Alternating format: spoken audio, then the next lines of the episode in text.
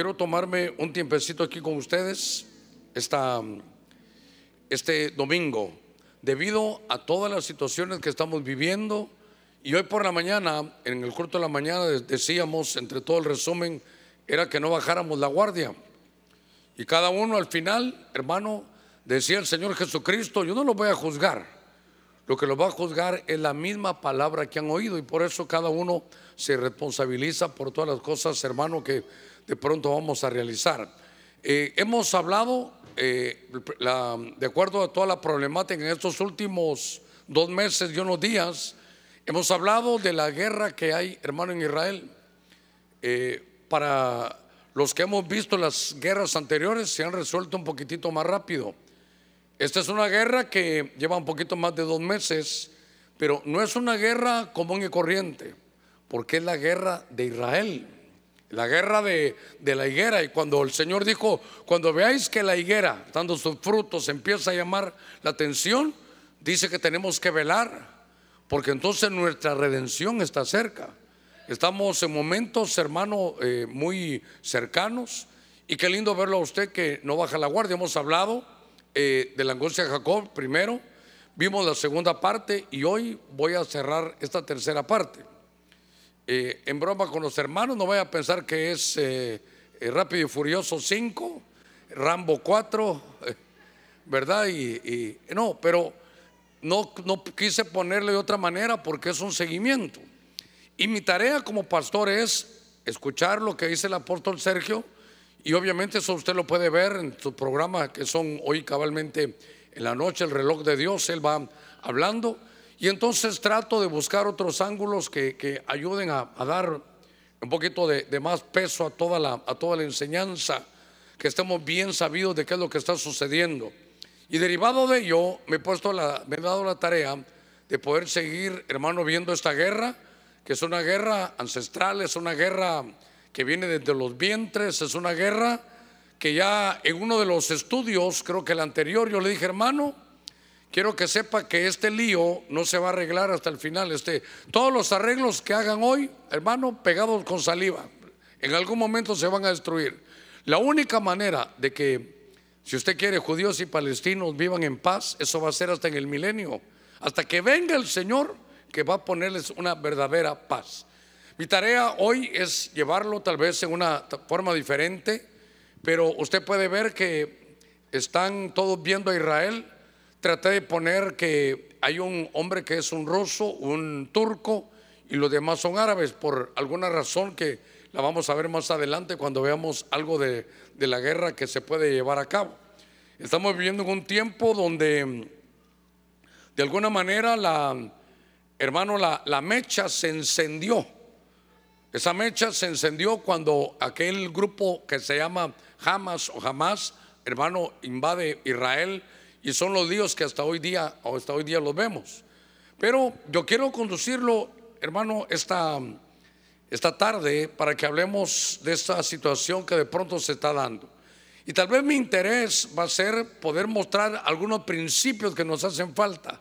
Saber de quién es la guerra, por qué hermano los expulsan de la tierra ¿Por qué Israel se ha ido? ¿Por qué Israel regresa? Eh, ¿A quién realmente le pertenece, hermano, esa tierra? Quiero que aprendamos algunas cosas espirituales que hay. Luego que, eh, ¿por qué Israel? Usted lo mira disperso en todas las naciones. ¿Por qué está regresando? ¿Y qué es lo que de pronto se va a dar en estos días? Así que más o menos le estoy dando, hermano, una introducción de lo que vamos a desarrollar. Déjeme que se me olvidó poner mi relojito, pero aquí lo vamos a ver. Si hay alguna pregunta por alguna laguna, seguramente vamos a contestarla. Solo hagamos una palabra de oración. Aquí tenemos unas peticiones, pero yo siempre digo, le pido algo. Que le diga, Señor, amplía mi conocimiento, dame un espíritu de revelación. Y al mismo tiempo, ore por mí para que me sea dada una buena palabra esta, esta tarde. Padre, en el nombre de Cristo. Señor, abrimos nuestros labios creyendo que para ti no hay nada imposible. Te pedimos que, Señor, pongas tu mano sobre cada petición y ruego, sobre cada uno que el Señor ha puesto ahora aquí sus ruegos y sus súplicas. Mira cuántos están pidiendo salvación, restauración, protección, sabiduría. Que en los hospitales pongas tú tu mano, que conviertas, Señor, a nuestros eh, familiares, te lo pedimos en el nombre de Cristo. Abre, Señor, nuestra mente esta misma tarde. Y te pido que me des una buena palabra que valga la pena para mis hermanos haber hecho, Señor, este esfuerzo, venir a tu casa. Y por sobre todas las cosas, que lo que oigamos podamos ponerlo por obra. Señor, pone en nosotros un espíritu de santidad, de búsqueda.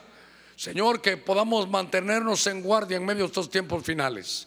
En el nombre de Cristo Jesús, gracias. Amén, amén y amén. Démosle palmas fuertes ahí a nuestro Señor. Muy bien.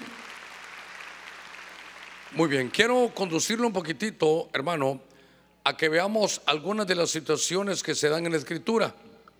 Fíjese que lo primero que me llamó la atención es que hay algunas situaciones que se dan en la tierra.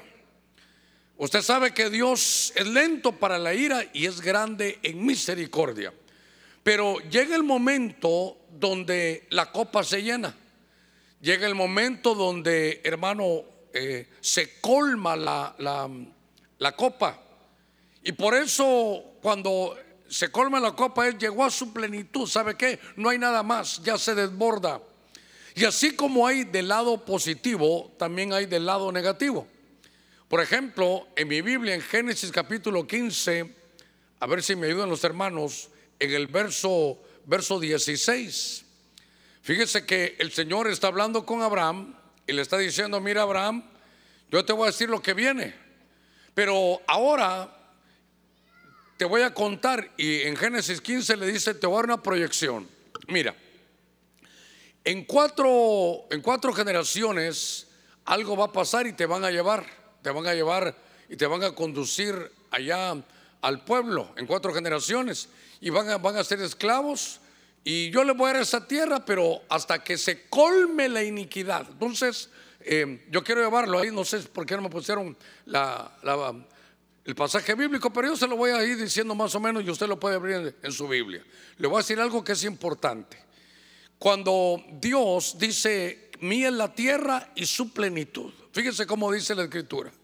Entonces Dios, hermano, pareciera que, a ver cómo lo logro entender yo, como que Él es el dueño, hermano, dice la tierra, dice mía es la tierra y su plenitud. Pero me parece que el Señor es, al ser el dueño, hermano, de la tierra, es como que recibe a sus inquilinos déjeme decirlo de esa manera. Y entonces el Señor dice en la cuarta generación, ellos regresarán acá, porque hasta entonces no habrán llegado a su colmo la iniquidad de los amorreos.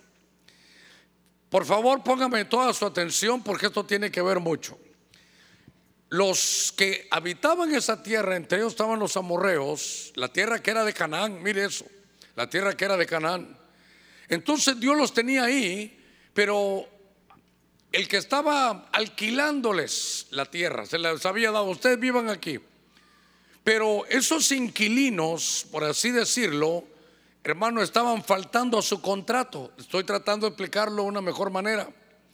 Y entonces si ellos hacían sacrificios humanos, había, hermano, inmoralidad por todos los lugares, ellos contaminaban la tierra. Y Dios, que es lento para la ira y grande misericordia, dejaba y dejaba, dejaba, pero hasta que llegaron al colmo. Entonces dijo Dios, ¿saben qué? Los voy a expulsar de aquí. Los voy a sacar de la tierra. Por favor, esto es muy importante. Los voy a sacar al exilio. ¿Sabe qué? Los voy a desterrar de esta tierra porque la han contaminado. Llegaron al colmo de iniquidad. Por eso, tal vez Deuteronomio capítulo 9, verso 4 Estoy en el primer punto para que lo veamos. Porque, por ejemplo, la tierra de Canaán, usted sabe, entra, se recuerda, salen de Egipto, el pueblo, pasan por el desierto, llegan, hermanos, se muere Moisés y Moisés dice ahora voy a dejar a, Josué y Josué va a conquistar la tierra prometida. Y entonces en estos pasajes, hermano, y hay muchos pasajes de ellos, Dios le dice, miren, Ahora que les dé la tierra, no crean que se las voy a dar porque ustedes son muy buenos. No, no, no, no crean que es que, qué lindo Israel, qué lindo pueblo. No, no, no. Les voy a dar la tierra porque estos inquilinos ya llegaron a su colmo. Y entonces fíjese que dice, usted puede leer, ¿verdad? Al ver ahí, no digas en tu corazón cuando el Señor tu Dios haya echado de delante de ti, oiga, por mi justicia el Señor me ha hecho entrar, oiga, aquí a esa tierra, sino que es a causa de la maldad de estas naciones que el Señor las expulsa delante de ti. Espero darme a entender. No era Israel, qué bueno eres, agarra Canaán. No, ¿sabe qué? A estos inquilinos ya no los aguanto en esta tierra. La han contaminado. Han derramado sangre inocente. Han hecho barbaridades, así que los voy a sacar de esta tierra. Y en su lugar, vengan ustedes los de Israel. Y entonces esto me llamó la atención porque hay que entender, hermano, que hasta que se ese colmo de iniquidad, quiere decir que estos hermanos contaminaron la tierra. Y entonces le puse aquí algunas de las cosas. ¿Por qué? ¿Por qué la contaminaron? Fíjese que primero sacrificaban sus niños a Moloch. Hermano, entregaban los niños, mataban los niños. Y entonces luego dice, hablando de los de, estos, de estos amorreos, eh, se mezclaron genéticamente. Note, como Dios agarra una tierra como de Sodoma y Gomorra y la destruye con fuego. ¿Por qué? Porque tuvieron relaciones con ángeles caídos. Y luego yo le pongo ahí a Og, que era, era un gigante, si no está mal mi memoria, creo que está en Deuteronomio 3:11, era un hombre que era un gigante. Los amorreos, que hay un pasaje en la Biblia que dice que su estatura era como de árboles. Anac, los hijos de Anac eran hermanos gigantes. Entonces, note que toda esa tierra de Canaán había cometido estas faltas mezclas genéticas, relaciones con ángeles caídos como Sodoma y Gomorra. Y había, hermano, entre ellos algunos ejemplos como ese Og rey de Basán, que era el último derivado de los gigantes, los amorreos. Y entonces lo que estoy tratando de decirle es, contaminaron la tierra. Ahora, me quiero adelantar un poquitito. ¿No se ha dado cuenta usted cómo Israel siempre anda por todas las naciones? Y entonces, ¿qué fue lo que pasó? Que Dios les dijo, miren, fuera estos, estos inquilinos los voy a sacar y los voy a poner a ustedes. Disfrútense esta tierra que fluye leche, miel, que tiene riqueza debajo de los pies, que tiene metales, oro, plata, bronce. Disfrútenla. Y entonces les da sus ordenanzas. Y entonces, ¿sabe qué pasa? Israel hace lo mismo. Empiezan a sacrificar sus hijos a Moloch, hermano, eh, se mezclan con otras, con, los que Dios les dijo que no, entran en yugo desigual y entonces por eso es que Dios a ellos también los sacó de esa tierra. Entonces estoy tomando el tiempo para poder conducirlo y tal vez la, manera que lo veo hoy usted va, le va a ir quedando ahí el historial. Porque entonces ahora lo que hay, hermano, es, están los desterrados. Y entonces vuelvo a la carga. Tratamos de sacar una imagen donde aparecen algunas imágenes del holocausto. Esta es era moderna, esto es Segunda Guerra Mundial, usted lo puede buscar en sus, en sus diccionarios. Porque en Deuteronomio 31, se me ayudan a poner, la, hermano, la, la cita bíblica, usted va a ver que ahí aparece que finalmente Dios mismo destierra a Israel. Y es que, hermano, a veces somos, no, no, así como el pueblo del Señor ¿Por qué? Porque estoy viendo que era, era un pueblo necio. Fíjese que estudiando la escritura me di cuenta de cuántas veces han sacado a Israel. Es que sabe qué, es un inquilino. El Señor le presta la tierra, te va a dar esta tierra, fluye leche y miel. ¿Sabe qué dice Dios? Solo no la contamines. Solo sé fiel conmigo, solo si yo soy la que te doy la tierra, solo te pido que, que obedezcas lo que yo te doy. Y sucederá, y sucederá que cuando todas estas cosas hayan venido sobre ti, la bendición y la, y la maldición que he puesto delante de ti, oiga, y tú la recuerdes en todas las naciones a donde el Señor tu Dios te haya desterrado. Si se da cuenta, ya sacaron a Israel también. Entonces, según la historia, según la historia, puede estudiar un poquitito y a Israel, Dios, al igual que los inquilinos anteriores, lo contaminaron todo. Hermano, tenían el Dios de Israel y adoraban imágenes. Metían al templo imágenes de Asherah. Hermano, te mire, adoraban a los Baales. Ofrecían a sus hijos a Moloch. Eso el mismo Salomón lo hizo. ¿Sabe qué era? No solo darle la espalda a Dios, sino contaminar la tierra. Hermano, mataban a, a mire, derramamiento de sangre dice que estaban en el templo y los sacerdotes en escondidas se ponían a adorar al sol. Entonces Dios hermano dijo, no, esto no puede seguir así. Y entonces dice a donde el Señor tu Dios te haya desterrado. Ahora, ah, cuando veo esto, me doy cuenta que Israel sufre tres situaciones o tres, tres destierros a los que, los que están registrados en la Biblia. Primero, los exilian los asirios. Ahora, note usted que siendo pueblo de Dios y venía el enemigo, tenían que haber triunfado. Porque hermano, el Señor estaba con ellos. Pero el Señor se había alejado porque ellos confiaban en sus dioses. Entonces se lo llaman los asirios. Es el primer exilio.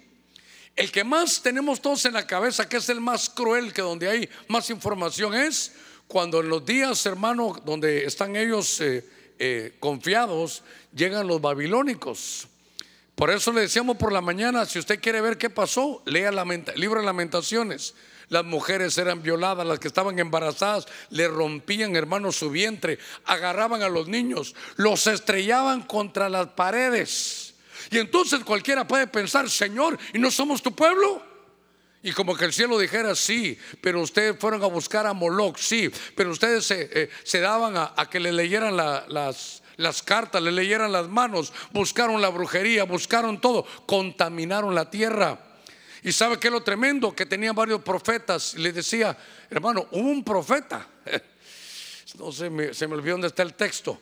Que ya no sabía qué hacer. Porque la, la tarea del profeta era decirle, pueblo, espérense. Miren, si seguimos así nos van a llevar cautivos. Ya Dios me lo reveló. Y la gente seguía igual. ¿Sabe que eso es el profeta? Creo que es Isaías. Anduvo desnudo en la calle. ¿Se imagina un siervo de Dios desnudo en la calle? hermano, ¿y qué pasó? Es que como ustedes no hacen caso, para que vean, así nos van a llevar cautivos, nos van a desnudar y nos van a llevar en una línea todos, para que despertaran. Y ni así despertaron, hermano, ni así despertaron. Eso, eso lo hizo Isaías. Lo llevaron, hermano, se, se desnudó un tiempo para que lo viera la gente y llamar la atención. ¿Qué pasó? Es que ya, Dios me proyectó la imagen donde nos llevan a todos en lineecitas y desnudos. El segundo, le decía yo, los babilónicos. Ellos estando confiados entraron por las puertas del templo, mataron al profeta y al sacerdote adentro. Y uno se pregunta, ¿por qué? Porque ellos eran los primeros, ¿se imagina? ¿Se imagina yo ser el, más corrupto aquí de todos?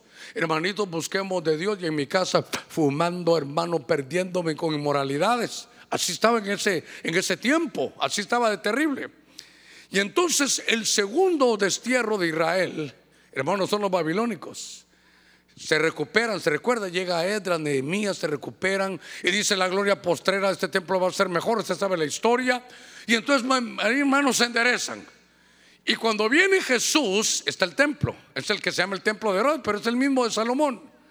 Y entonces el Señor les dice, ¿cuántas veces quise cubrirte como la gallina cubre su polluelo si no quisiste. Por eso, como no me recibieron, mi casa quedará desierta. Y dice, y no quedará piedra sobre piedra. Eso lo dijo el Señor en el año, imagínense, 32 por, por ahí. Y en el 70, 38 años después, vinieron los romanos, tercera vez. Destruyeron todo el templo, ¿sabe qué? Le prendían fuego a las paredes para llevarse el, oro Hermano, cuando se derretía se llevaban el oro, se llevaron todo, tres veces. Entonces, cuando estoy viendo esto, es algo que me ha, me ha llegado a mi corazón muy profundo, porque sabe que uno puede contaminar su tierra. Y la primera vez que veo la tierra contaminada, ¿sabe cuándo es? Cuando Caín mató a Abel. La tierra se contaminó por derramamiento de sangre inocente. Y entonces, en este punto segundo, para que usted lo vaya viendo, eh, porque estamos hablando del problema de la tierra. Yo espero eh, que sepa por qué lo estoy enseñando. Porque ahí están todos que Israel es mío, que Jerusalén es mío, que los palestinos dicen, que, que los judíos también abren ahí sus labios. Pero cuando se mira esto, este destierro, ahí le puse que son los asirios, los babilónicos y los romanos. Y entonces, ahora, vamos avanzando un poquitito más. Entonces, ahora quiero leerle ¿a quién le pertenece esta, esta tierra?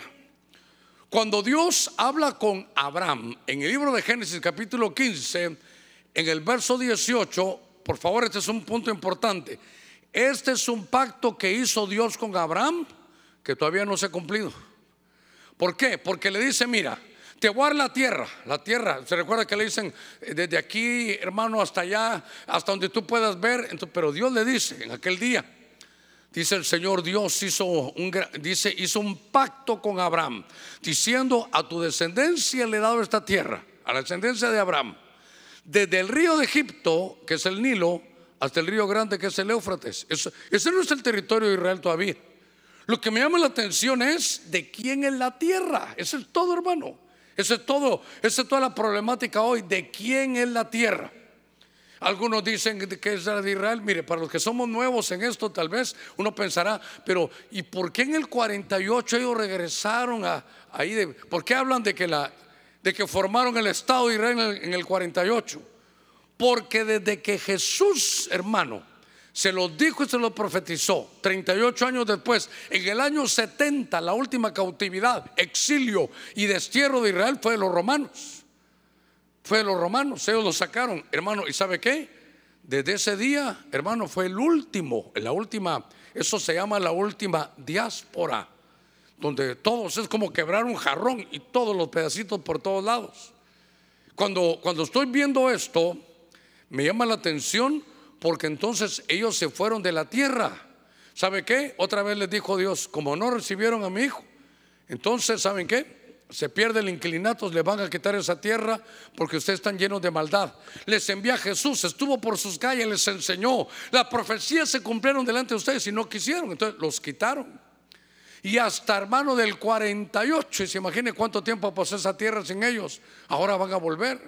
Es decir, que dos palabritas que usted va a leer mucho. Diáspora es que los exiliaron, todos afuera.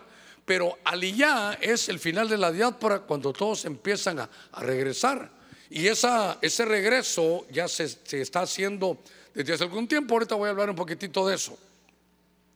Pero lo que me interesa para que usted lo sepa es de quién es la tierra según Dios.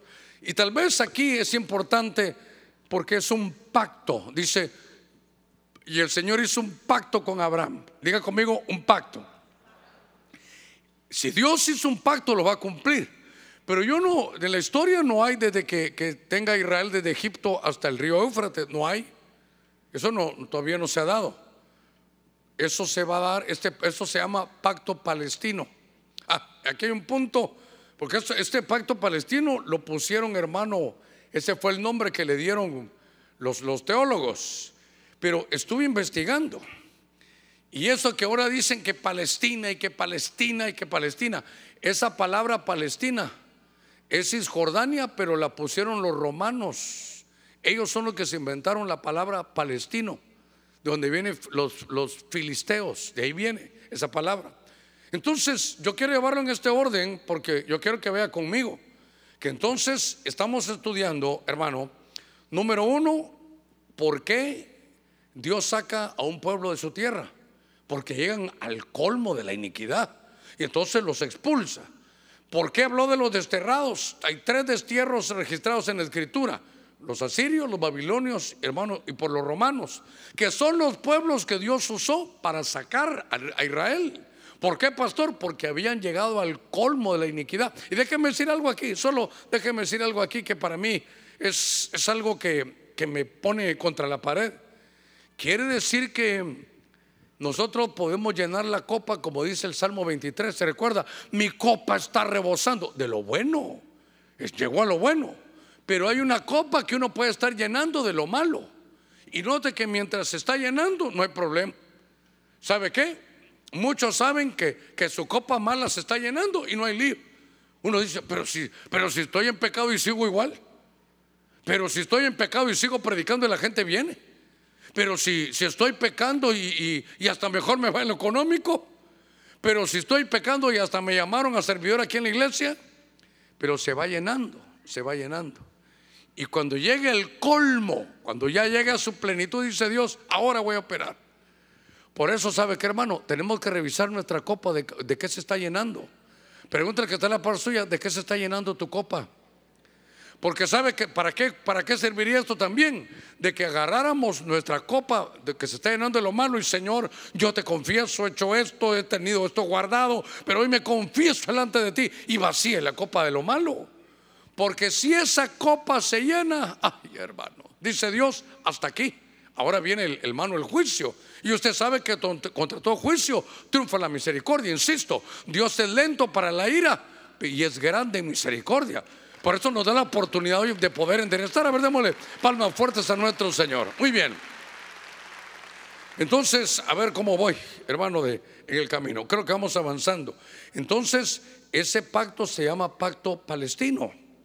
Y entonces, ahora quiero llevarlo a que veamos cómo Dios, después de ver esto, Él lo va a hacer volver. los primeros tres puntos que vimos es la causa de que haya un destierro. Si nos ponemos a hablar teología, estas son las causas de que de alguna manera haya diáspora. Y este verso viene en mi mente. Voy a, voy a bajarme antes de, leerlo aquí. A ver, solo déjeme que me lo voy a dejarle esto aquí. Pero voy a bajarme un poquitito. ¿Por qué? Ah, no, si aquí podemos, aquí con gana vamos a ver. Creo que es primera de Pedro, capítulo 1, verso 1, o segunda de Pedro, capítulo 1, verso 1, en los inicios.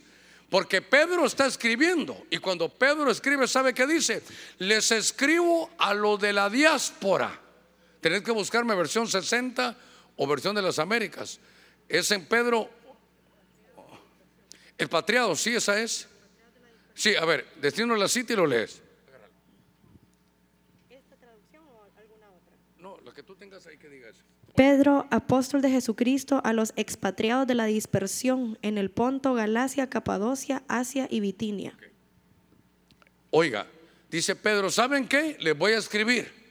¿A quiénes? A los que se fueron desterrados, a los expatriados que ya no viven aquí. Les quiero decir que vino Jesús y empieza, hermano, a dar las buenas nuevas. Pero por favor, note que hasta ellos mismos lo sabían. Le escribo a los expatriados a los de la dispersión, a los que están en la diáspora.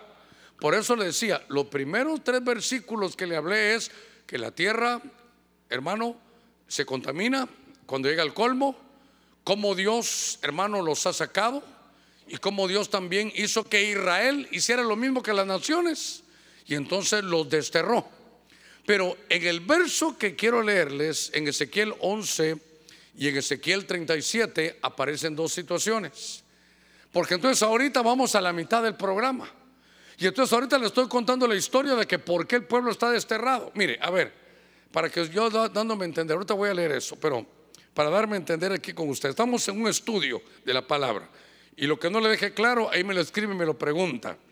Entonces dice Dios que llega al final de la diáspora. Y entonces dice Dios, yo lo voy a hacer volver. Pero ahora que le estaba hablando de estas cosas, es importante que, veamos las situaciones que se dan en la escritura. Cómo Dios, hermano, saca a su pueblo, porque, hermano, para que decirlo así suavecito, porque se portaron mal, porque derramaron sangre inocente, porque fueron idólatras. Y le digo algo, algunos hermanos se van a otros países y usted sabe que ahora está hasta una forma de irse por ley y dicen, yo lo vengo a buscar es asilo. ¿Por qué? Porque, porque Él lo está buscando, porque vengo desterrado en mi tierra. ¿Por qué? Porque me quieren matar allá. Así se van muchos. Pero por eso nosotros como cristianos tenemos que saber que Dios puede sanar nuestra tierra. Mire, porque espero que, que nosotros no la contaminemos, ese es el problema. Pero lo demás, digo yo, la gente no sabe ni lo que está haciendo. Derramando sangre inocente, hermano, hay... Eh, eh, Imagínense que pueden haber lugares de adoración satánica y aprobados. En algún estado de Estados Unidos hasta hay una imagen del diablo que se llama Bafomet o algo así. Ahí lo tienen. Hermano, ¿hasta dónde hemos llegado? Pero el asunto está de que no seamos nosotros. Por eso, si no estoy mal, en aquel clásico verso de Crónicas 7:14 dice, si tan solo mi pueblo se recuerda, se humillare mi pueblo donde se predica mi nombre se humilla y sabe qué, y dejan de hacer lo malo. No le está hablando a los de afuera, no, a nosotros, a los que conocemos, donde se invoca mi nombre y dejan de hacer lo malo y lo confiesan. Entonces yo que dice, les voy a sanar su tierra. Entonces, repito, eso lo he dicho muchas veces, hoy lo vamos a entender bien, porque eso hay que, hay que, hermano, saberlo y entenderlo. Mire, por ejemplo, en la Segunda Guerra Mundial, que es lo más cercano que tenemos, que hasta tenemos fotos, fotos de Israel. ¿Usted, ¿Usted ha podido ver fotos de Israel en la Segunda Guerra Mundial? Marcados, los marcaban, hermano, les, les hacían marca a los niños, eh, los tenían en las cámaras ahí de gas, los mataban, hacían con ellos, hermano, con la piel, hacían las pantallas de las lámparas, con sus huesos, hermano, una cosa espantosa. Y usted se da cuenta que vino la, la, la persecución, por ejemplo, en Polonia, en Alemania, se recuerda en Europa. Había orden de Hitler, el que sea judío lo marcan y me lo traen, por favor. Entonces, para que usted entienda, Diría mi abuelita que ya está con el Señor porque era cristiana. ¿Qué fregados estaban haciendo los judíos en Europa, en Polonia, hermano, en Alemania? ¿Qué, qué está, por, qué, ¿Por qué vivían ahí? ¿Eh? Porque estaban desterrados, porque los habían sacado de su tierra. Y note que ya estando afuera, Dios permitió que lo fueran a buscar, hermano. Mire qué juicio más tremendo. Cuando yo, la primera vez que lo pude entender, Hermano, yo lloraba y decía, pero si era tu pueblo, si era tu pueblo. Entonces eso me llevó a ponerme contra la pared, que uno como pueblo de Dios, uno puede estar sufriendo cosas así. ¿Se recuerda cuando derramaron sangre inocente? ¿Qué, ¿Qué, sangre inocente derramaron los judíos? La de Jesús. Y allá en los evangelios dice, pues que caiga la sangre de ese sobre nosotros y sobre nuestros hijos. Y dicho y hecho hermano, una, una responsabilidad ancestral terrible. Entonces ahora Dios dice, los voy a hacer volver. Ya los desterré, los voy a hacer volver. Por tanto, di, le dicen hermano Dios a Ezequiel, así es el Señor Dios, yo recogeré entre todos los pueblos y os reuniré, dice, de, las tierras entre las cuales habéis sido dispersados. Y os daré la tierra de Israel. Ah, otra vez. Esto se llama en hebreo aliyah. Aliyah es, se acabó la dispersión, empiezan a regresar. Hermano, yo conozco hermanos de aquí de la iglesia, los conozco, de aquí de la iglesia, que ya tienen su pasaporte eh, israelita, se casaron con israelita, allá tienen, hermano, allá lo tienen todo, lo reciben a usted, le pagan su, le pagan su, su, casa, le enseñan el idioma, le enseñan la cultura de uno o dos años, lo integran y ya es parte del pueblo los, traen, hermano, y los integran de nuevo. Entonces dice Dios, se acabó la dispersión, los voy a hacer volver. Y entonces en el mismo pasaje, en Ezequiel capítulo 38, en el ángulo que siempre le doy yo, es un ángulo, hermano, si usted quiere, como escatológico, pero para, si usted le pregunta a un rabino, de Ezequiel 38, a ver si me ayudan, Ezequiel 38, eh, ahí aparece, hermano, un pasaje a ver. No, no, no, no, no, no, no. Entonces el 37, espérame, voy a subirme allá. Allá está, mira, Ezequiel 37 del 11 al 14. Ese es. Entonces él me dijo, hijo, dice hijo de hombre, estos huesos son toda la casa de Israel. He aquí de ellos dicen, verán, nuestros huesos se han secado, nuestra esperanza ha perecido, estamos completamente destruidos. Este es, hermano, la, la parábola no la podemos decir, no que la visión de Ezequiel de los huesos secos, verso 12. Por tanto, profetiza y dile, se dice el Señor Dios, he aquí, abriré vuestros sepulcros y os haré subir de vuestros sepulcros, pueblo mío, y os llevaré a la tierra de Israel, verso 13. Por eso dice el Señor, ¿verdad? Cuando abra vuestros sepulcros y os haga subir de vuestros sepulcros, pueblo mío. El último, verso 14. Entonces, ahí dice que el Señor le va a poner ese espíritu y, lo, va, lo, va, a volver, lo va a regresar. Yo siempre lo miraba como resurrección para eso, pero esto los, los rabinos lo entienden que Dios le está diciendo a Israel que vuelva. Y en el año hoy, 2023, hermano, la gente de Israel ha vuelto tremendamente. Este, este movimiento de Aliyah, por favor lléveme el hilo en esto. Así como hubo dispersión, ahora es Aliyah, es que regresen, que regresen, que regresen. Están regresando hasta unos judíos que el pueblo de Dios ni sabía que existían. Se llaman falashas. Los falashas son judíos de color, son judíos de Etiopía. Y si alguna vez usted lo va, a refrescar ahorita, ¿de dónde salieron estos judíos de color? ¿De dónde salieron? Que la reina de Saba fue a ver a Salomón y Salomón le embarazó. Los historiadores como Josefo dicen que tuvieron un hijo que se llama Menelec o Menelik, usted lo puede buscar. Y entonces lo que quiere decir es, ¿sabe hasta qué dicen algunos estudiosos? Ah, hay, un, hay un arqueólogo apellido hermano Hayat, creo que él ya murió, donde él dice que el arca del pacto realmente está en Etiopía y que la que se lo llevó en aquel tiempo fue la reina de Saba, porque esa reina de Saba dijo, bueno, yo me voy a llevar la teoría de Salomón, no hay manera que me lo lleve de a él, aunque sean los genes me llevo, y se fue embarazada. Y de ahí por eso hay muchos, mire, hasta eso de Etiopía están volviendo. Entonces, aquí me tengo que tener un poquitito. ¿Qué le estoy diciendo? Que somos testigos de estas profecías. ¿Habrá alguien que tiene Biblia, hermanos, saber en qué año se escribieron estas profecías? Por eso le estoy diciendo, esto se escribió a saber hace cuánto. Y hoy usted con sus ojos puede ver las noticias de cómo la gente regresa a Israel. Aquí tenemos, le repito, en una hermana en la iglesia, yo la conozco bien. Hermano, mire, la conozco tan bien, tan bien, que cumple años el mismo día que yo. Por eso que no, no se me olvida. Entonces le hablo. Cuando estuvo, la, cuando comenzó la guerra hace dos meses, ahí estaba ella en Israel. Me mandó imágenes, pastor, aquí estoy. Le mandó a su esposo, me, hermano, oramos y ahora me están diciendo que ya, gracias a Dios, está aquí. Pero ese, ¿sabe qué? Cuando yo estudiaba esto en los años 80 o 90, en el año 573 antes de Cristo, ¿qué le parece? Hace 2500 años se escribió esto. Y ah, gracias hermanos, miren qué bien los hermanos trabajando. Entonces, ¿sabe que Hace 2500 años se escribió eso.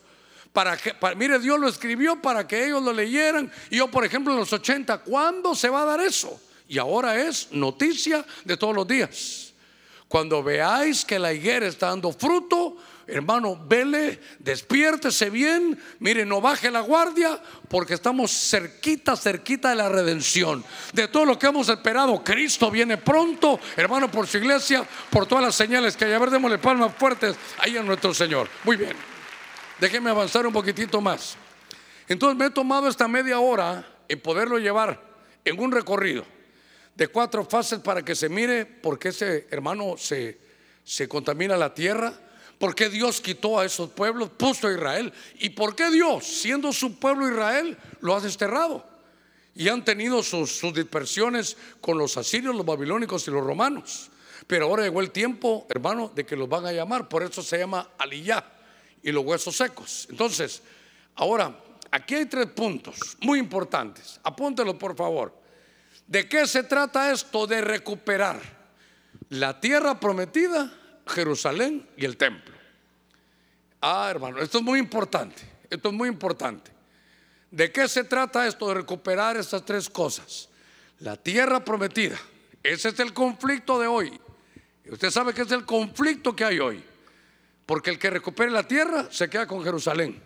Y luego el templo. Son los tres puntos. Mire, estos tres puntos son esenciales que usted los vea. Ah, a ver cómo se lo explico. ¿Sabe qué diría yo? Este es un reloj, como el reloj de Dios allá. La tierra prometida es la manecilla, para los que todavía de vez en cuando utilizan estos relojes de las horas. Jerusalén es la manecilla de los minutos y el templo es la manecilla de los segundos.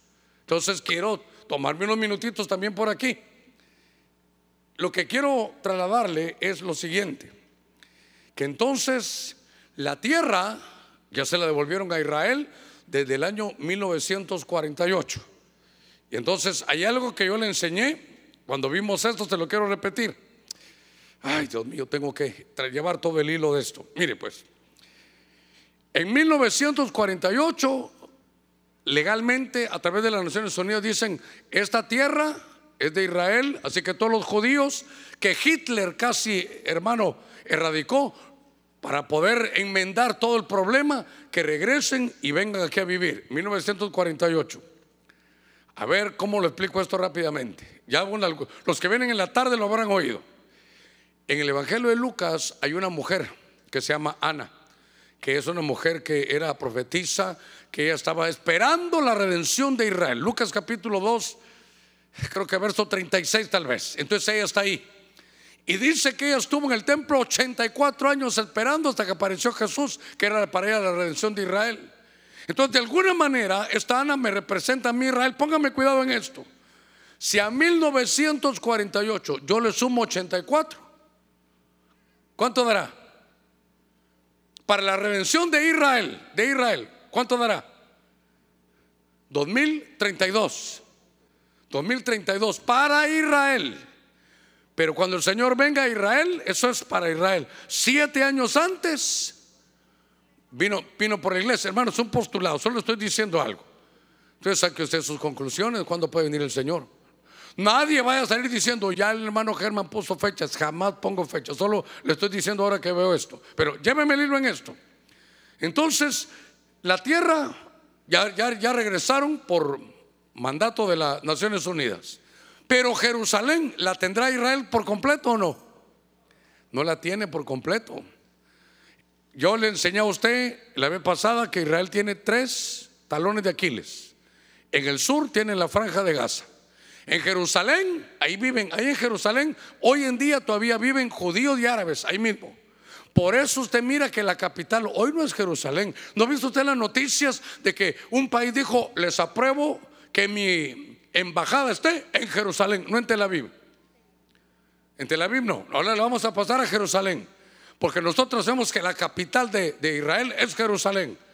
Eso, los, los países que hacen eso, y el nuestro lo hizo, es que eso le estamos diciendo a Israel que ellos son los dueños, porque ahí hay árabes. Y en el templo, hermano, eso todavía no está, el templo, el templo se tiene que realizar, es el tercer templo. Entonces, note usted que esas son, estos nuestros relojes de antes. La aguja de, los, de las horas, la tierra, esa ya está. Si era las 12, ya está las 12. Pero el minutero es Jerusalén. Y ya, ¿cómo le pudiera decir? medio la tiene hermano Israel, porque viven ellos ahí, pero también viven árabes. Entonces es medio, medio. ¿Qué va a pasar? Hay un pacto ya a nivel humano de que van a abrir la casa de Abraham. ¿Se recuerda que lo hemos estudiado? Entonces van a hacer en la casa de Abraham, van a hacer templo, un templo judío, un templo musulmán y un templo para los cristianos. ¿Sabe qué es eso? Ecumenismo puro. Eso es. Pero Jerusalén, por lo menos medio se le entregaron. Y el templo, hermano, es lo que estamos esperando, porque el templo, van a realizar un templo, porque en ese templo va a entrar el anticristo. Y entonces aquí tengo que decir un par de cositas, porque esto es lo que hay que recuperar, la tierra, Jerusalén y el templo. Esto es lo que hay que recuperar.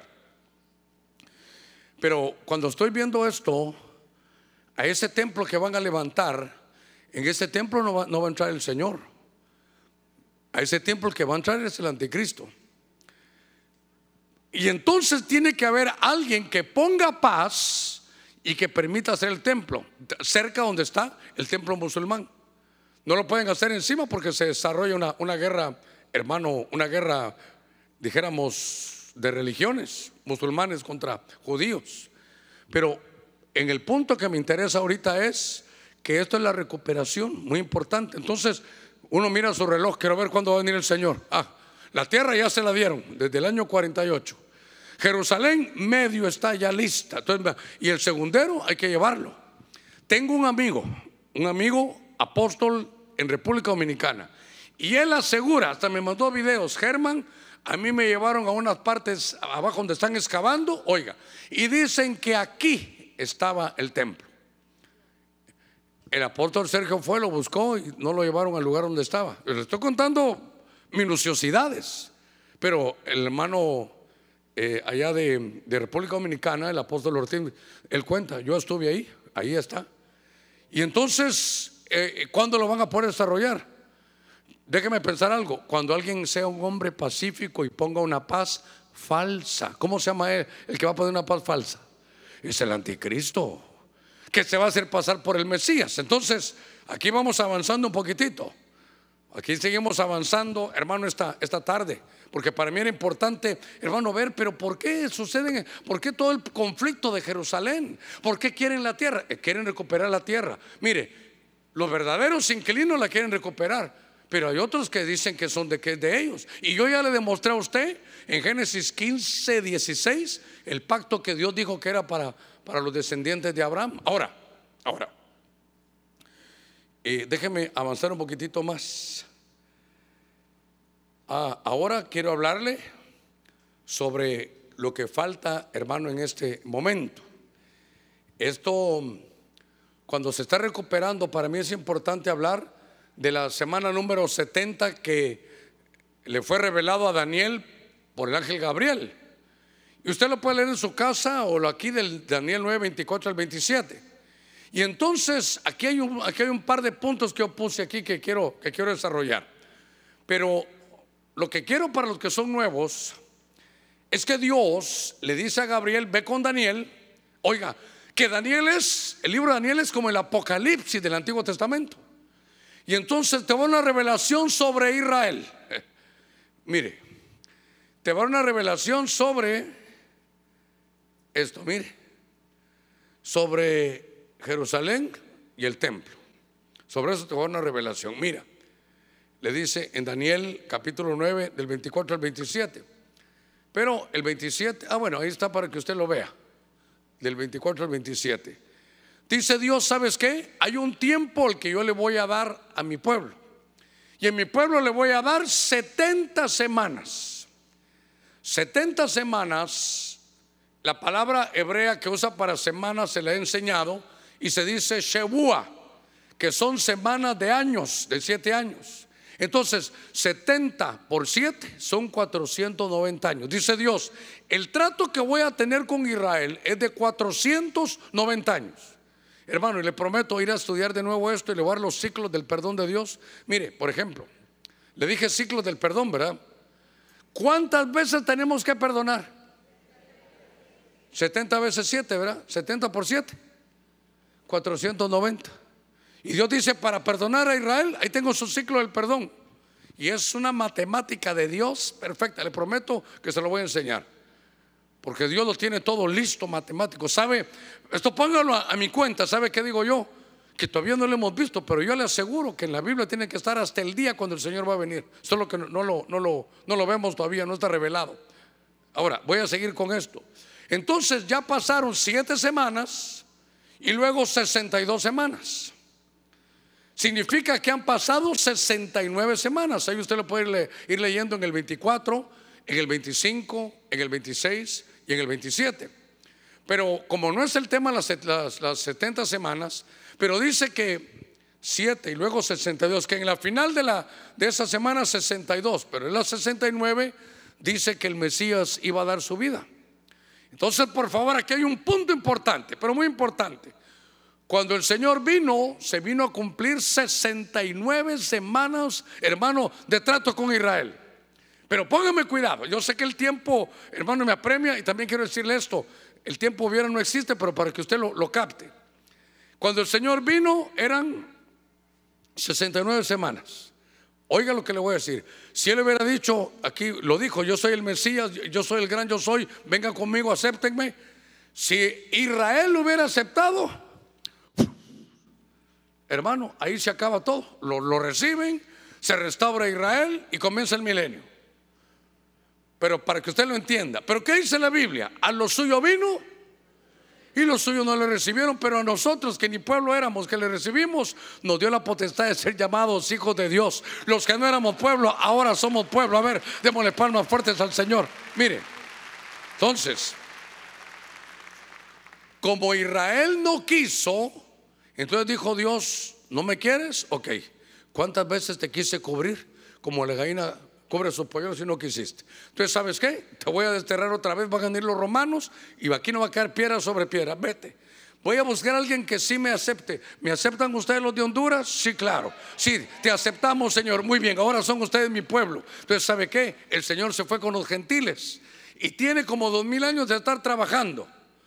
Y cuando los gentiles se vayan, entonces vuelve a agarrar el trato con Israel. Ahorita se lo voy a explicar mejor. Entonces, lo que estoy viendo aquí es que solo hubo tres dispersiones. Pero ¿sabe qué me llama la atención, hermano? Que entonces yo le puse aquí, ya no van a haber más dispersiones, porque el pueblo ya regresó. Y por eso todo el trato que estaban haciendo en la ONU era, ¿por qué no aceptan dos estados? Hermano, esos que usted lo puede estudiar, creo que se llamaba Begin y el de Israel, y se puso de acuerdo, ¿cómo se llamaba este? El de la OLP. Ese y Arafat, hermano, eran, eran enemigos, eran palestinos contra judíos otra vez, pero lograron hacer un pacto de paz paz por tierra. Entonces le dijo a Israel, te doy la tierra y tenemos paz. ¿Y sabe qué? Los mataron a los dos. Y entonces, ¿por qué no aceptan, hermanos, dos estados? Hermano, perdóneme, muy sencillo.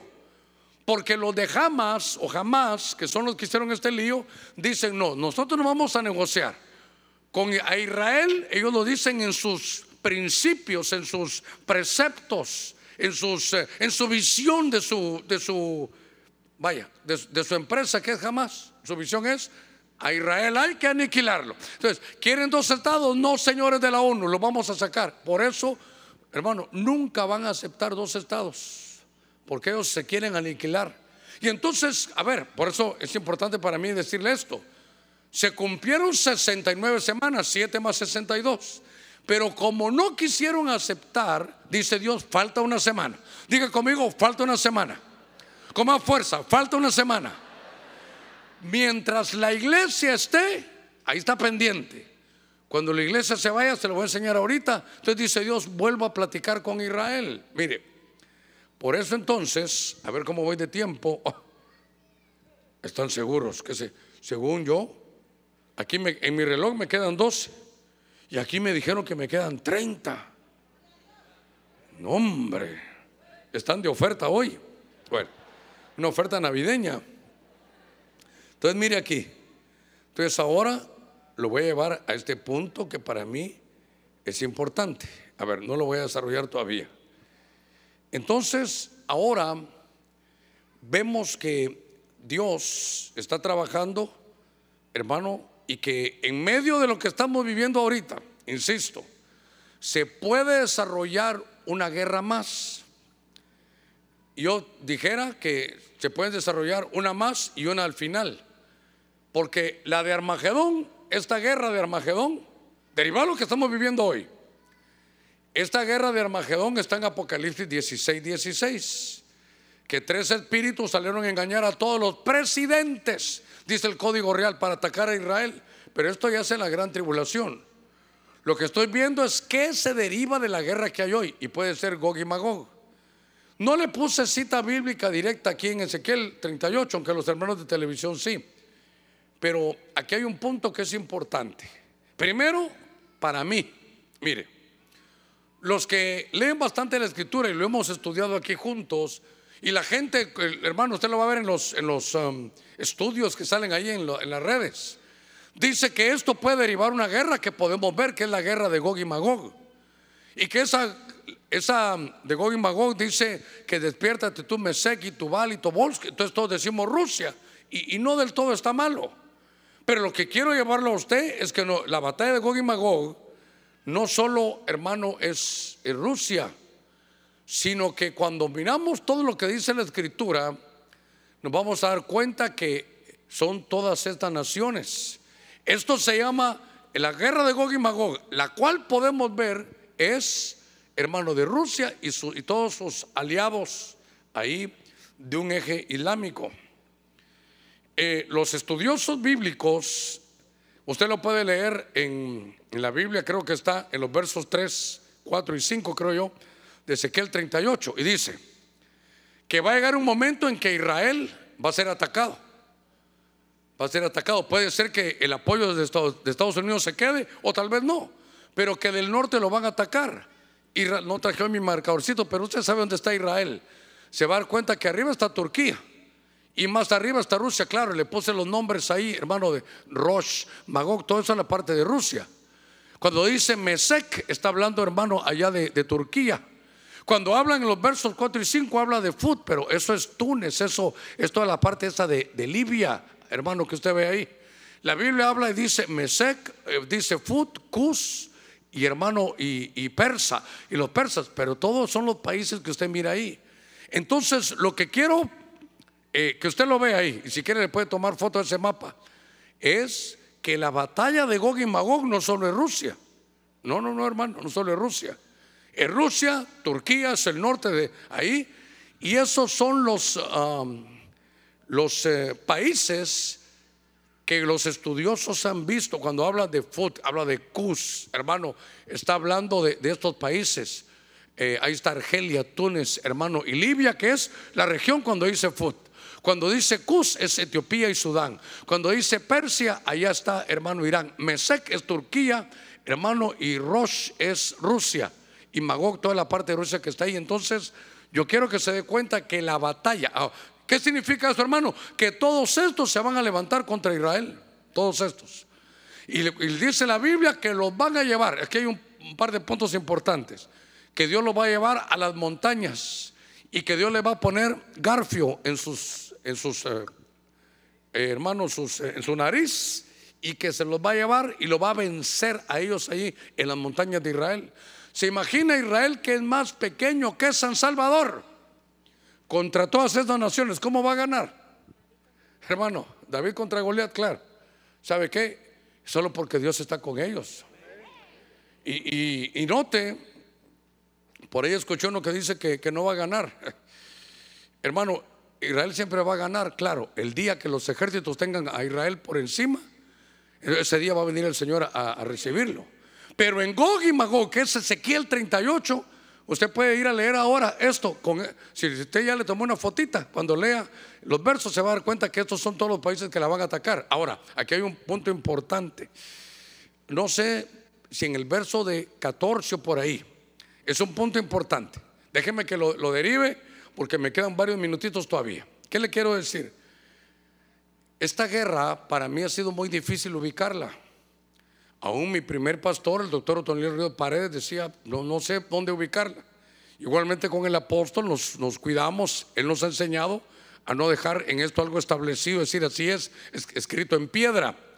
Pero hay unos puntos que me llaman la atención.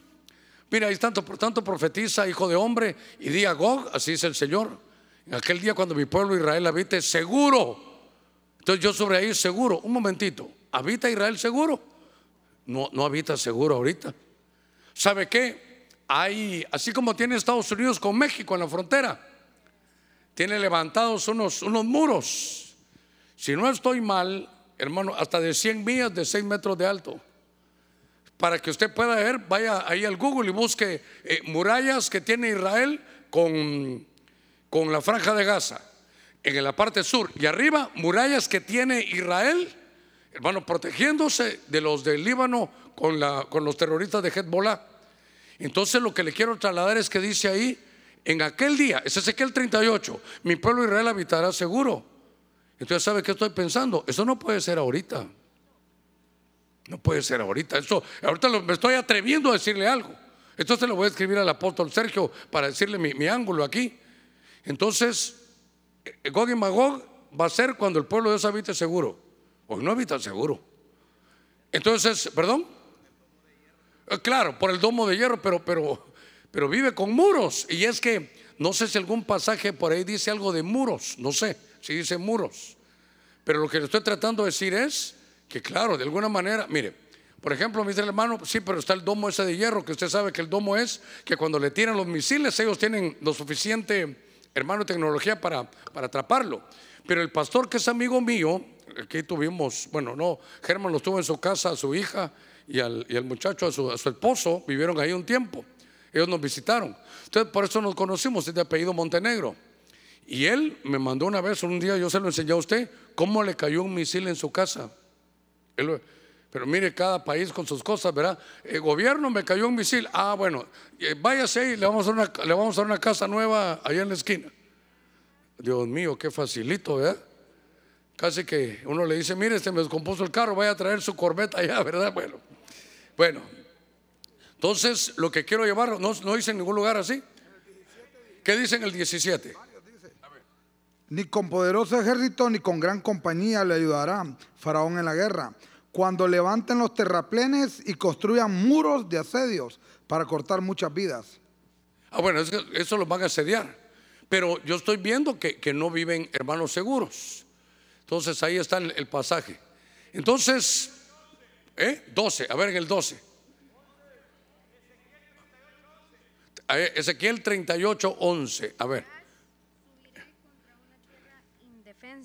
Y dirás, subiré contra una tierra indefensa, iré contra gentes tranquilas que habitan confiadamente. Todas ellas habitan sin muros y no tienen cerrojos ni puertas. Ok, entonces, ¿habitan sin muros el día de hoy?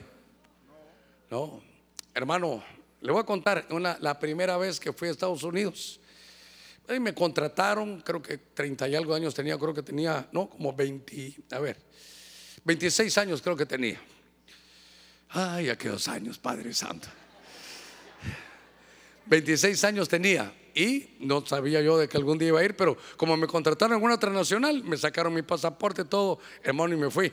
Pero iba botando la, el, hermano, el, monte, ¿verdad? Sí, iba, la verdad, iba botando el monte, iba por Indianápolis yo. Iba botando el monte, pero el monte del monte de Dios. Me estoy defendiendo, me estoy defendiendo. Pero ¿sabe qué me llamó la atención? Que me llevaron a la casa unos amigos con los que yo iba a trabajar de la oficina. Me dijeron, Germán, venite a mi casa. Y cuando lo primero que llegué yo, yo dije, ¿y los muros? ¿Y los muros? Me quedé impactado. Dije, aquí no son muros. Y yo dije, allá en mi casa tengo un muro como de unos 3, 4 metros y arriba un Razor Ribbon electrificado, hermano, alarmas y todo ese, como cuando vine, usted sabe, ¿verdad? Las primeras dos casas donde vi se me entraron los dueños de lo ajeno. Entonces ya después dije yo, mejor ya no, ya me agarraron de que aquí voy a llegar. Y todavía una hermana me dijo, ¿dónde está su fe, hermano Germán? ¿Dónde está su fe que usted tiene alarma? Y entonces se me ocurrió le preguntó, hermana, ¿y usted cuando sale de su casa deja la casa con llave o la deja abierta? Con llave, pastor. ¿Y dónde está su fe? Le dije yo también, ¿verdad? Uno a uno, a favor de ninguno. Bueno, lo que le quiero decir es que si no es en tiempo, hermano, dice que van a estar sin muros. ¿Qué le estoy tratando de decir? Que entonces el postulado puede ser que esa guerra no la miremos nosotros, sino que ya están sin muros y están en paz. ¿Quién pudo haber dado ese, esa paz a Israel? El anticristo, el, falso Salomón, el, eh, el Salomón 2.0 para los que son digitales. Ese Salomón, ¿qué hacía Salomón en el Antiguo Testamento? ¿Se recuerda que lo vimos? Se lo vimos. ¿Qué hace? Es sabio, tenía ofrendas de 666 y aparte edificaba templos. Entonces cuando se levante un falso Salomón, va a edificar templos, sí, pero este falso templo va a tener la marca del 6, él va a poner la marca del 666. Y es un hombre lleno de sabiduría. Y mire, Salomón es pacífico. Entonces, puede ser que esa batalla sea después, entonces, si es, si es así, en medio de la falsa paz se puede ubicar. En fin, al final estamos en eso. Entonces ahora, eh, a ver, déjeme ver aquí qué fue lo que pusimos. Ok, entonces voy a ir cerrando. Aquí dice que llevo 42 minutos y aquí dice que me queda un minuto. Bueno, qué lindo que me quieran aquí. Mire pues. Entonces, ahora. ¿Qué tiene que ver entonces? Hermano, para, mire alguien, ¿para qué voy a ir si van a hablar de Israel y nosotros somos la iglesia? Sí, pero si Dios está hablando de que va a trabajar con Israel siete años antes, nos vamos nosotros. Y entonces quiero leerle estos dos pasajes. Y en estos, yo, según aquí un minuto me queda para terminar. Y si hay preguntas, las vamos, a, las vamos a, a contestar. Pero lo que quiero llevarlo es esta parte final. Si se da cuenta, a ver, Llámelo, ya, a ver, regrésenme, yo lo voy a regresar desde aquí, yo lo voy a regresar. Solo para, para darle un resumencito antes de cerrar. Entonces, ¿qué, hemos visto? ¿Qué hemos visto? Que por qué Dios, hermano, quita y pone de, las, de sus tierras, porque llegan al colmo de la iniquidad, contaminan la tierra. Por eso Dios ha desterrado, y, los destierros de Israel fueron con los asirios, babilónicos y romanos. El pacto que Dios hizo con la, con la tierra le pertenece a Israel, es el pacto palestino, pero le dije que así se llama teológicamente, porque la palabra palestina se la inventaron los romanos ya en la época moderna. Y luego, hermanos, dice Dios, después de que los voy a desterrar, los voy a hacer volver en estos tiempos, porque nos falta vivir la última semana que es de siete años. Y entonces la guerra de Gog y Magog no se sabe si va a ser antes o después. Hay muchos argumentos, pero la podemos ver. Pero entonces ahora lo voy a llevar a que eso deriva algunas situaciones. Porque en Romanos capítulo 11, verso 25, con esto voy, voy a ir cerrando. Es importante que miremos lo que Dios le reveló, hermano, al apóstol Pablo. Y tal vez lo voy a explicar con una pinceladita de lo que ya dijimos hoy. Mire, Pablo dice, ¿saben qué hermanos? Yo no quiero que ignoren esto, no ignoréis esto. Hermanos, no quiero que ignoréis este misterio, para que no seáis sabios en vuestra propia opinión. Oiga, que a Israel le ha acontecido un enderezamiento total, parcial, porque en el trato de Dios, Dios dijo, son 70 semanas. Y como van 50 o 69, le falta una. Te falta una. Dice Dios, me falta una. Entonces, ahorita Israel le ha acontecido un endurecimiento parcial. A ver, le voy, le voy a escribir en medio ahí. ¿Por qué tuvo un endurecimiento parcial? ¿Por qué lo dejó Dios a un lado? Porque cuando vino Jesús no lo recibieron. A los suyos vino, los suyos no lo recibieron. Pero a nosotros, los gentiles, que nos recibieron, nos da la potestad de ser llamados hijos de Dios. Pero entonces, mire, un endurecimiento parcial hasta, hasta, hasta, límite. ¿Hasta cuándo? Hasta que haya entrado la plenitud de los gentiles. Esto lo he estudiado y esta palabra plenitud sabe de qué habla. De llenar un barco. El barco está, hermano, ahí puesto en el puerto con su ancla puesta y entonces se empieza a llenar. Se empieza a llenar. Cuando se llene, y el cupo sea el último que se suba a ese barco y diga, por decirle, llene su capacidad, llega al colmo, a su plenitud, y dice Dios, no cabe ninguno más. Se cierra la puerta. ¿Y sabe qué? Levanten anclas y nos vamos. ¿Sabe, ¿Sabe quiénes están yendo ahí, verdad? Nosotros nos estamos yendo ahí. A ver, démosle palmas fuertes a nuestro Señor. Nos estamos embarcando. Ahora, a ver, démosle palmas fuertes a nuestro Señor. Ahora, ¿sabe por qué le digo démosle palmas fuertes? Porque usted y yo, ¿cuántos hemos recibido a Cristo? Le cuento algo lindo. Usted y yo ya estamos a bordo. Ya estamos a bordo de ese barco de la salvación. Qué lindo. Démosle palmas fuertes a ese Señor tan grande, misericordioso. Le digo algo, le digo algo. No se baje del barco. Eh, no se baje del barco. En esta Navidad no se me baje del barco a echarse un traguito, no se me baje del barco. Algunos creo que se están persinando ya. Entonces, mire, mire lo que pasa. Mire, ponga atención para que entienda este verso. Mire, por eso, hermano, ¿sabe por qué no ha venido el Señor? Porque muchos de sus familiares no se han convertido. Mire, ¿y qué tiene que ver con eso, pastor? Porque la Biblia dice que el que cree en el Señor Jesucristo será salvo él y toda su casa. Entonces falta que se suban al barco. Entonces no se ha cumplido. Póngase el cinturón de seguridad porque va a haber turbulencia. ¿Por qué no se ha cumplido? Porque usted no los invita. Ahí sí se acabaron los amenes. Usted va a aplaudir y, ay, dijo usted, ¿verdad? Porque usted no los invita. Hermano, ¿quién se multiplica en una, en una congregación? ¿Las ovejas o el pastor? ¿Y entonces qué le pasa? Como ya tiene a su esposa y a sus hijos aquí, gracias Señor. ¿Y la suegra? ¿Y el suegro? ¿Y los cuñados? ¿Y los hermanos? Usted no los va a convertir, ¿sabe qué? Le doy algo más, ni yo tampoco. Pero en medio de la alabanza, en medio de la atmósfera, Dios los va a tocar porque Él tiene un pacto y una promesa que desarrollar. A ver, démosle palmas fuertes a nuestro Señor. Entonces, ¿Qué está pasando? Se está llenando el barco, hermano. Y yo no sé cuánto faltará, pero por lo que veo, ya el barco está llegando a su capacidad. Cuando ese barco, cuando el último de los gentiles entre al barco y se salve, como, hermano, mire qué lindo esto. Cuando vino el arca de Noé, dijo Dios, ahí está el arca, entraron, entraron.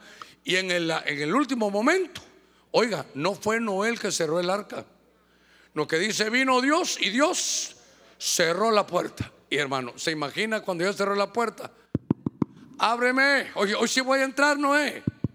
Aunque sea ahí con los, ah, mire, aunque sea lo hediondo del arca. Hermano, ¿ha pensado cómo olía el arca? Pero a veces es preferible, hermano, la hediondez del arca que el juicio de allá afuera.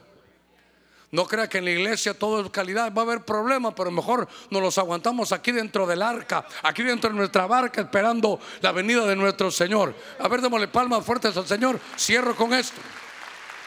Entonces, por eso es, mire, diría yo que si uno oye la angustia de Jacob 1, 2 y 3, por favor, no, no es soberbia. Es del cúmulo de estudios de todo esto. Uno ya tiene clara la situación de lo que pasa, usted ya va a estar claro lo que está sucediendo. Porque entonces, antes de que pase eso, Tesalonicenses 4, 16, una profecía.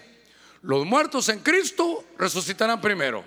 Luego nosotros los que vivimos, que hayamos quedado, seremos transformados juntamente con ellos y vamos a recibir al Señor en el aire.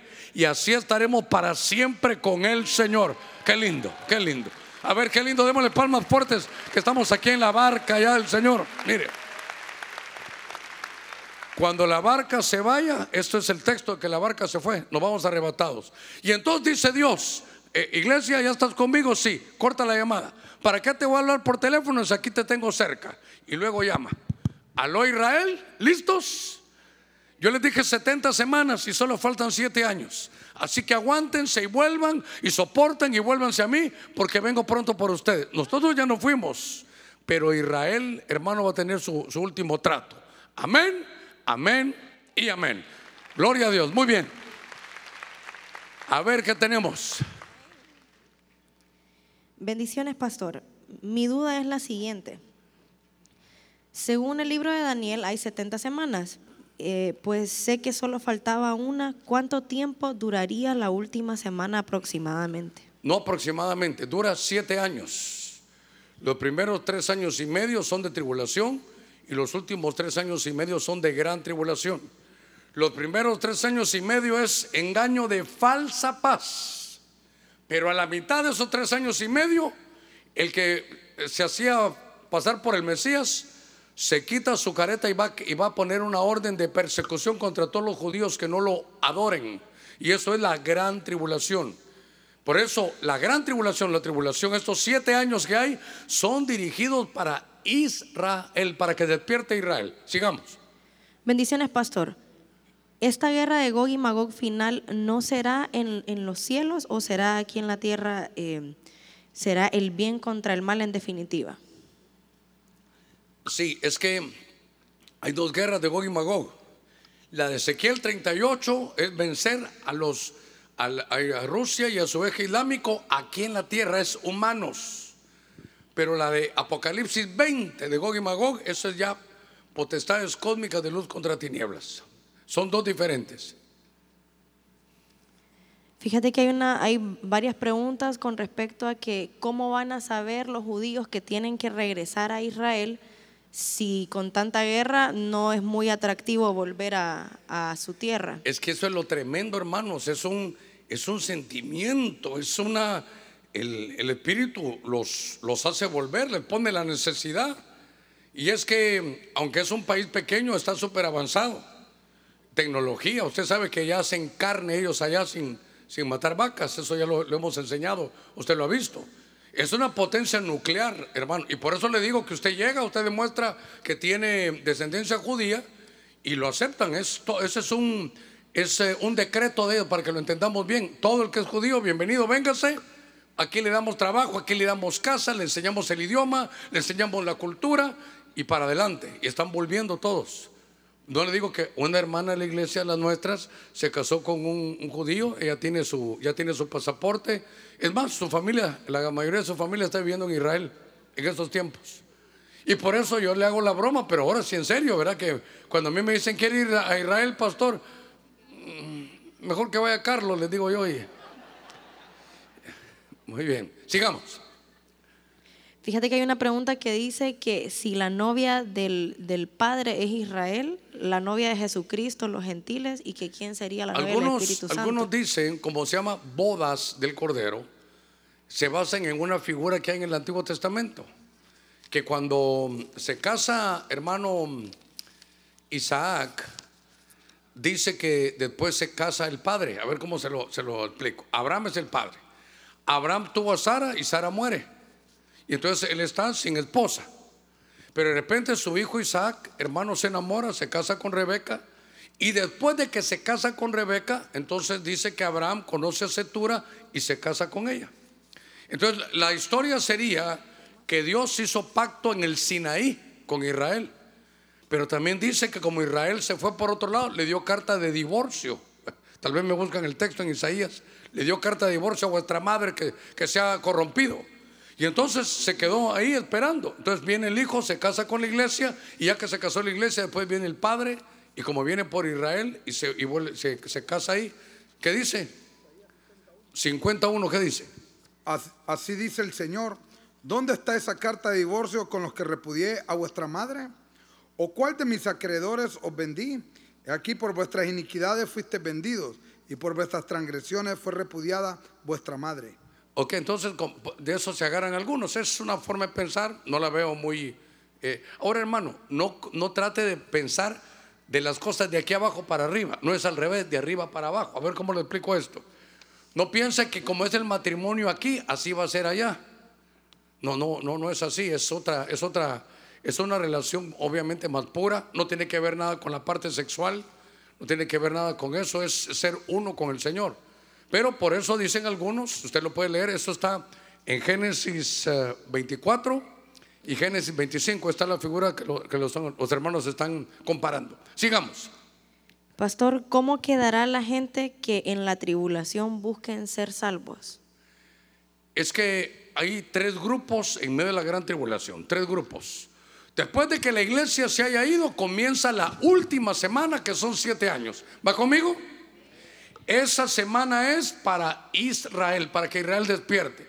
Pero van a despertar hasta que estén todos rodeados. Recuerden que Israel va a tener a los dos testigos predicándole la primera parte. Y va a tener a 144 mil de sus puros hermanos, 12 mil de cada tribu que les va a estar predicando. Algunos se van a convertir. Pero la conversión total va a ser en Armagedón cuando todos los ejércitos rodeen a Israel. Entonces, el primer grupo de la gran tribulación es Israel porque va dirigido. Segundo, cristianos que no se cuidaron entraron con su ropa manchada, ahí la van a ir a limpiar, pero se van a dar cuenta que se quedaron. Primero de Juan 2.28 dice que no le va a pasar a nadie que cuando venga el Señor se aleje avergonzado. Y tercero, las naciones. Las naciones que reconozcan a Israel serán salvas y los que no se perderán. Eso está en Mateo capítulo 25. Tres grupos, sigamos. Desde preguntas desde la iglesia en línea. Los preparativos que tiene Israel en la actualidad en la construcción del tercer templo, ¿quiénes pueden indicar en los tiempos escatológicos y el qué nos pueden, perdón, qué nos pueden indicar en los tiempos escatológicos y, el trato con Israel? Que la iniciativa es hermosa, la iniciativa es buena, que ellos, ellos lo están haciendo para bien. Lo que ellos no saben es que ellos esperan que ese templo entre el Mesías. Lo que ellos no saben o no han querido saber es que el que van a entrar ahí es el falso Mesías. Entonces ellos van a levantar ese templo, pero ese templo va a ser para que entre ahí. Eso se llama la abominación desoladora. Que entre este hombre, es el anticristo, haciéndose pasar por Dios.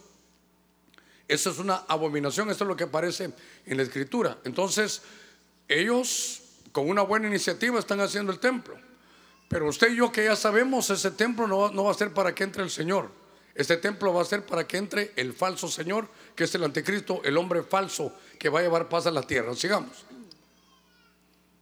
Dice por acá, ¿qué tan cierto podría ser que el arca se encuentre en la iglesia de Santa María de Sión, la que está en Etiopía, ya que se menciona que Menelik tuvo que haber llevado el arca hasta Etiopía? Es lo que le digo cabalmente, eso es lo que les digo. Eh, se me olvida el nombre de ese arqueólogo cristiano, ¿por qué no lo buscan ahí?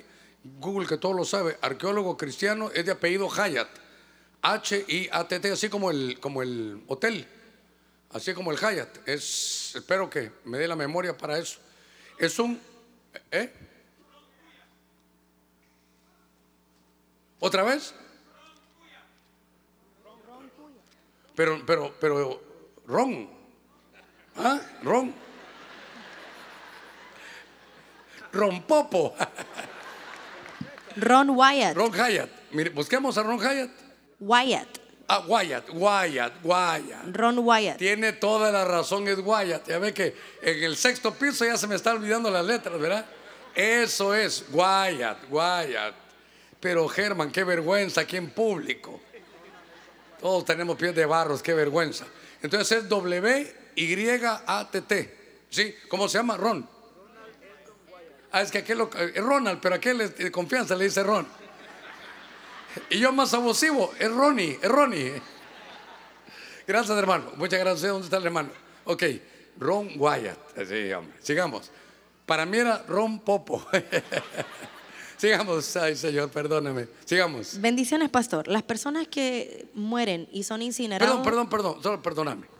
Este hombre que le gusta beber tiene varios libros, Ron Wyatt. Si usted los puede leer, son, se los recomiendo. No, él creo que murió, no es uno, son varios libros. Y uno de ellos es El misterio del arca. Perdón, mi amorcito, sigamos.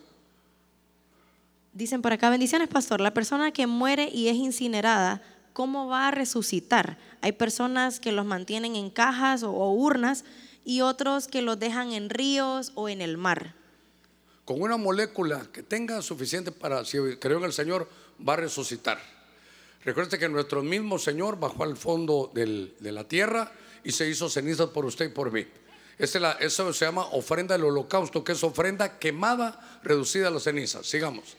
Fíjate que hay como dos o tres preguntas hablando de cómo la salvación de nosotros hoy, si tiene algo que ver con la salvación de nuestros antepasados. Incluso hay una pregunta que decía que si se puede practicar en la actualidad un bautismo que yo me bautizo como por mis antepasados para que ellos logren Sí, lo, lo obtener la mencionamos por la salvación. mañana. Eso se llama levirato.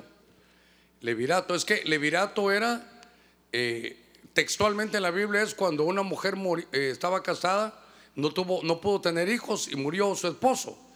Entonces venía el pariente más cercano, sin casarse con ella, tenía intimidad con ella y dice que al embarazarla iba a llevar el nombre del que había muerto.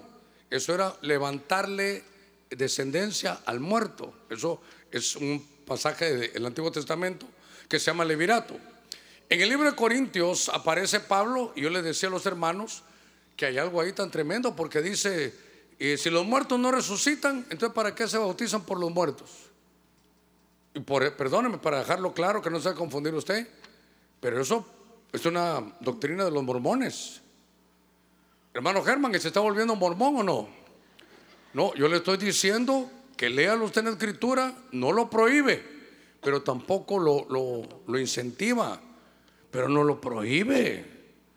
Entonces, algún día puede ser que junto a que haya una reunión apostólica lo estudiemos, lo veamos, le saquemos un poquitito más de luz. Una hermana eh, muy conocida, bueno, se lo digo, ella no, no creo que va a tener problema. Su nombre es Militza, se llama ella, es de Guatemala. Ella perdió un niño eh, cuando, cuando nació, pues per- perdió a su hijo. Y tuvo, tuvo un, sueño donde miraba a una muchacha que le sonreía y ella en el sueño no atinaba, le dijo, mira, nos conocemos. Y entonces en el sueño le dijo, yo soy tu hija, le dijo, necesito que te bautices por mí. Ella se lo contó al apóstol, le hicieron algunos arreglos y claro, sin sacar en la pantalla, pero creo que ella, eso hizo. Bajo, esa, bajo ese testimonio de eso, eso hizo. El problema es caricaturizarlo, el problema es que ya lo hagamos por todo, pero eso se llama levirato. Y en la mañana oramos, eh, vimos cómo no solo Edras, sino Daniel, los dos, dicen, Padre, te pido perdón por los pecados de mis, de mis ancestros, de mis abuelos, de mis padres, que ellos no te confesaron. Pero la iniquidad de ellos nos está repercutiendo ahora. Te pido el perdón por ellos que no te lo pidieron. Ese es un levirato generacional en intercesión. Bueno, pero el de los muertos, el bautizarse por los muertos, hasta el momento no lo practicamos. Nota que le estoy diciendo, hasta el momento no lo practicamos. Después de 45 años de estar en el Evangelio, no lo practicamos. Sigamos. Bendiciones, pastor. Ya se quedó pensativo usted, ¿verdad? Ya se quedó pensando en la abuelita que no se bautizó. Algún día seré colocho, dijo el pataste. Sigamos. Bendiciones, pastor. Si mi padre terrenal no ha recibido eh, Otra vez, otra vez. Su padre terrenal, no ha recibido de corazón a Cristo, pero yo sí lo recibí y le sirvo en el Evangelio, eh, yo ya rompí las maldiciones y cadenas generacionales sobre mis hijos o tengo que hacer algo más? Pregunto de- por las maldiciones alcanzan las generaciones. Sí, es lo que estamos diciendo. Señor, yo estoy en el Evangelio ahora y ahora ya conozco que se puede hacer en una oración cuando uno alza sus manos, lo hablamos en la mañana, un levirato generacional. Te pido perdón por los pecados, que ya sea sabidos o no sabidos lo hayan hecho mis antepasados. Tal vez estuvieron de masones, tal vez estuvieron hermanos de brujos, qué sé yo. Leían las cartas, se fumaron el puro, qué sé yo, todo lo que se puede hacer. Pero Señor, ellos no tuvieron la revelación que yo tengo. Te pido perdón por esos pecados ancestrales. Entonces usted está cortando. Es, es como poner un, un- dique hasta aquí. Hasta aquí. De aquí en adelante mi generación no va, no va a sufrir. Somos una nueva generación en Dios. Que hemos cortado, hermano, en el nombre de Jesús con eso. Muy bien. Sigamos. Solo le digo algo. En la mañana ese fue el mensaje. No baje la guardia. No baje la guardia. A ver, ¿cómo sería bajar la guardia? Por ejemplo, en su casa ah, hubo mucho vicio de licor. Mucho. Ahí bebían, pero, no, no bebían su, su, ¿cómo hablamos hoy? Su rompopito. No, no, no, no. Bebían de, de, de, de que hasta se murieron de eso. Entonces, ¿sabe qué? Usted que ya está aquí, ya está, no se dé libertades de que voy a comprarme un vinito, porque eso, eso es genético, eso se trae. No solo genética, hermano, biológica, sino espiritual. Eh, no juegue con eso. Si ya lo cortó, cortadito para siempre, eso no, no vuelva. Dice la Biblia que si lo que alguna vez destruimos lo volvemos a reedificar, transgresores nos hacemos. Muy, muy bien, sigamos. Pregunta desde la iglesia en línea. Entonces nuestro Señor viene en el 2025 por nosotros. De ninguna manera he dicho eso. Ya ve, ya ve. No, no, no, eso se llama, como no hay ninguno aquí, eso se llama postulado, es dar una opinión en voz alta. El día y la hora nadie la sabe. Estamos preparados que puede venir hoy o puede venir en unos años. Pero por lo que yo miro, estamos muy cerca de la venida del Señor. Puede ser hasta antes de eso. Démosle palmas fuertes a nuestro Señor. Muy bien. Lo ponemos todos de pie, vamos a, vamos a orar. Y mire, ¿sabe qué? Digámosle, Señor, no bajamos la guardia y queremos estar sabidos de estos tiempos. Padre, en el nombre de Jesús, estamos delante de ti aprendiendo de tu buena palabra. Señor, gracias por ese esfuerzo de tu pueblo. Yo lo valoro, lo agradezco. Pero te pido que nos protejas, que seamos nosotros esa generación, Señor, que va a estar con toda su luz encendida, con su lámpara encendida, ardiendo siempre por tu presencia. Los bendigo a cada uno por nombre, que su esfuerzo, Señor, lleve ese galardón que tú tienes para todos. En el nombre de Cristo Jesús, ponemos nuestras familias delante de ti, nuestros trabajos, y vamos a cerrar bien este año. En el nombre de Cristo Jesús, gracias, Señor. Amén, amén y amén. Que Dios lo lleve con bendición.